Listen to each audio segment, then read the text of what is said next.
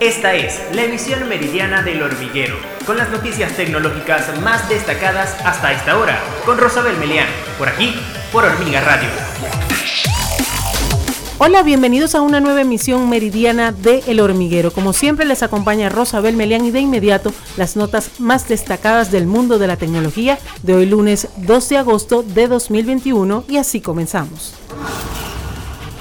Este lunes, la conocida red social Telegram informó que ha incrementado su capacidad en videollamadas grupales, admitiendo a partir de ahora hasta mil espectadores. Las videollamadas grupales en Telegram se encuentran dentro de las opciones de los chats de voz por el momento, la plataforma permite que hasta 30 personas puedan transmitir video desde su dispositivo, si bien ha aumentado el número de personas que pueden participar solo como espectadores. Telegram explicó en su blog oficial que ha elevado el límite hasta los mil espectadores, una cifra que esperan seguir aumentando hasta que todos los seres humanos de la Tierra puedan unirse a una llamada de grupo y verlos cantar para celebrarlo. La red social también le informó a Portaltic que los mensajes de los chats pueden eliminarse de forma automática tras el paso de un día, una semana y ahora también de un mes.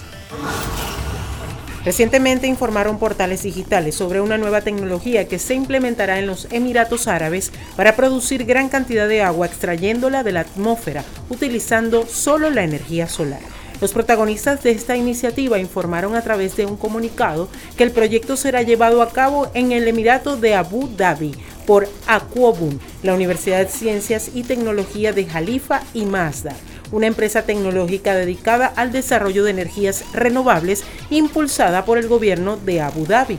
El procedimiento consiste en evaluar el rendimiento de la tecnología de generación de agua atmosférica en un gran formato en combinación con una fuente de energía renovable y su capacidad para ser incluida en actuales o futuros proyectos de agua sostenible. Con este nuevo proyecto se espera una tasa de crecimiento compuesto anual del 25% en todo el mundo y del 30% en Oriente Medio. Según datos recientes del último informe de Atlas VPN, Google Play Protect detecta el 31% de los programas espía de tipo Stalkerware, el software malicioso que permite espiar a otra persona a través de un dispositivo inteligente, con el objetivo de monitorear su actividad y acceder a registros de la misma, como información bancaria, contraseñas o historial de navegación o de llamadas. La aplicación Google Play Protect, según lo detalla Portaltic, detecta 9 de cada 29 programas de tipo Stalkerware, una cifra que según el investigador de Atlas VPN, Edward Garb, demuestra que cuando se trata de protección ante virus, una marca conocida no siempre es la mejor opción.